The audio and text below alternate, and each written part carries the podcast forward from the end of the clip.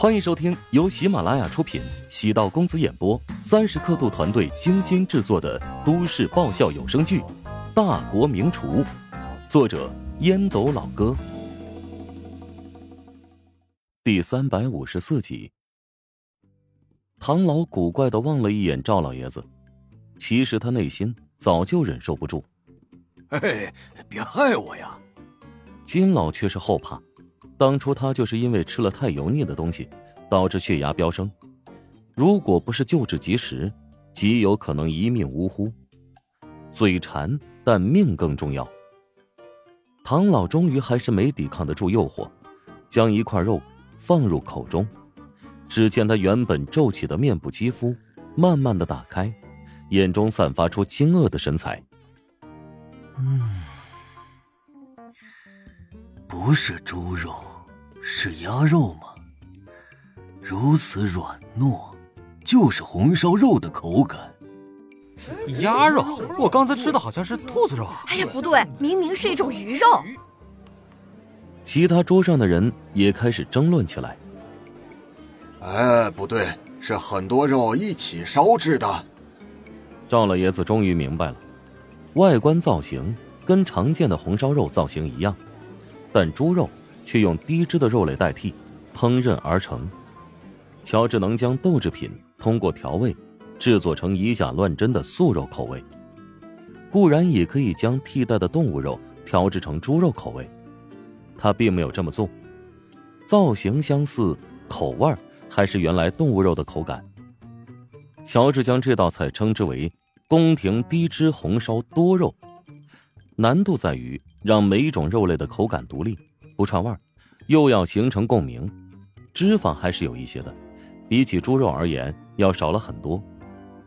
一直不敢动筷子的金老终于伸出筷子，尝了一口之后，眼中露出惊叹之色。不是红烧猪肉的口感，肉炖得糜烂，入口即化，红汤的浓香唤起了很多美好回忆。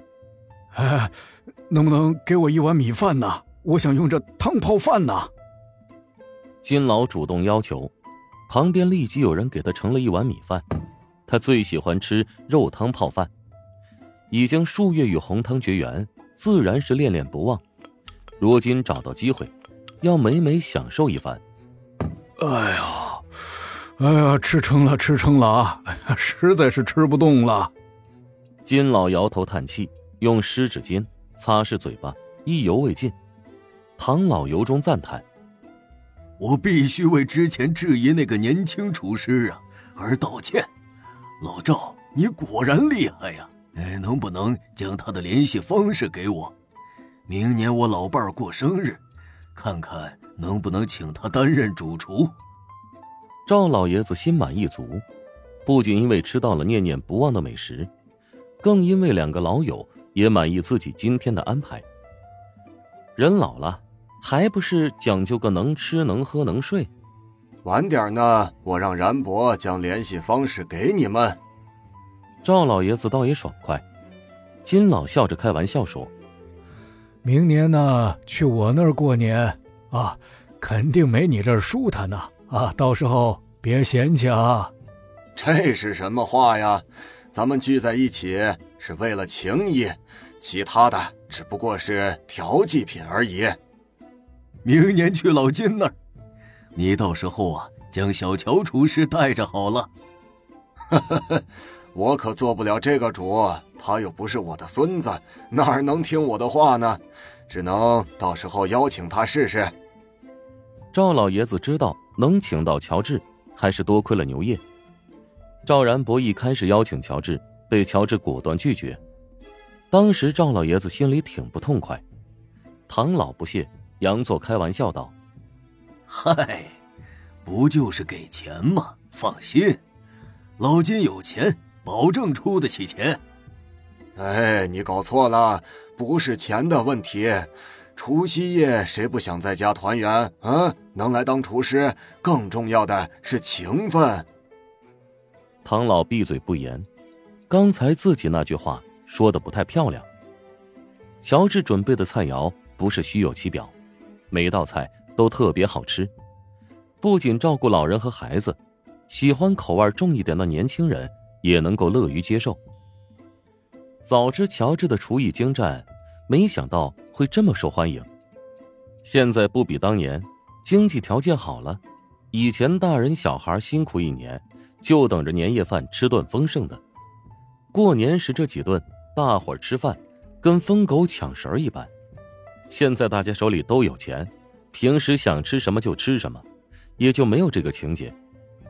往年请来大厨，厨艺不用说，但总有几道菜没人碰，形成浪费。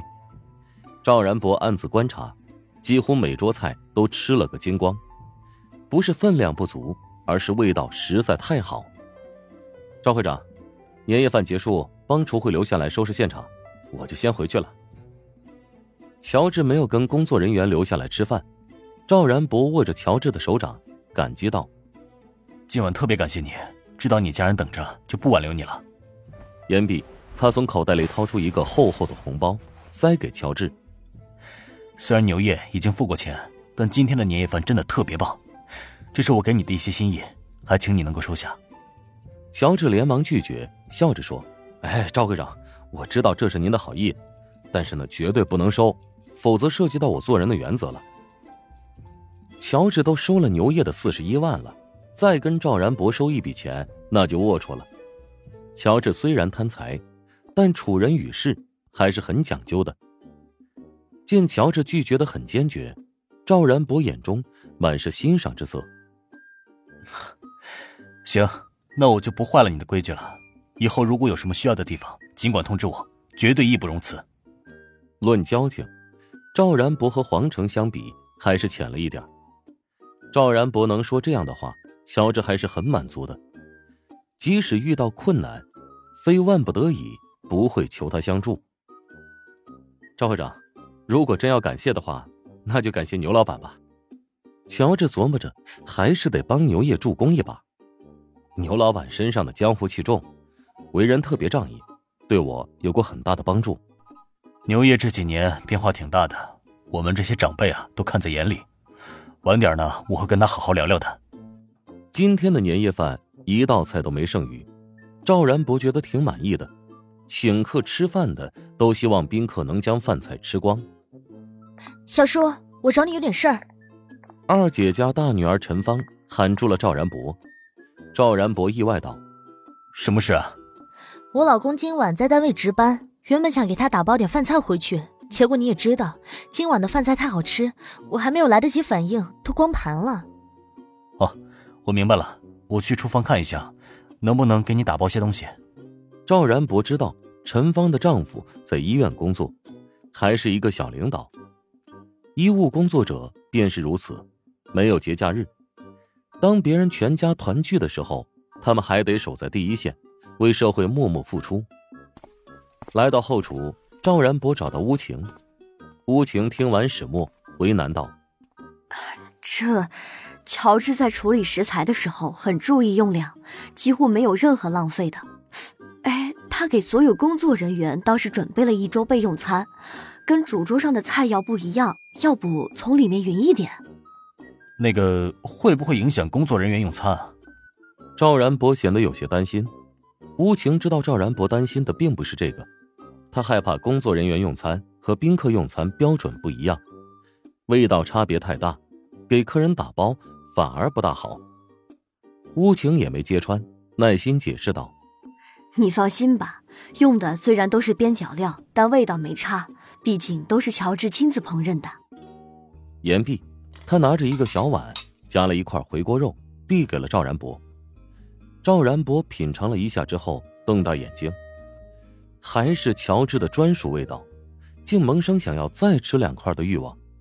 乌晴问道：“有问题吗？”“哈，就在工作餐里面匀出一部分，见样打包吧。”说此话时，竟然有些羡慕，这便是美食的美妙之处。赵然博从来不是贪嘴之人，面对乔治烹制的食物也没有抵抗力，叮嘱乌晴将打包盒交给陈芳。赵然博想起跟牛业有约，走到自己的房间门口，牛业早已等候多时。走进去坐。赵然博在牛叶的肩膀上，轻轻的按了两下。牛叶有种受宠若惊的感觉。表舅可从来没有对我如此和善过呀。本集播讲完毕，感谢您的收听。如果喜欢本书，请订阅并关注主播。喜马拉雅铁三角将为你带来更多精彩内容。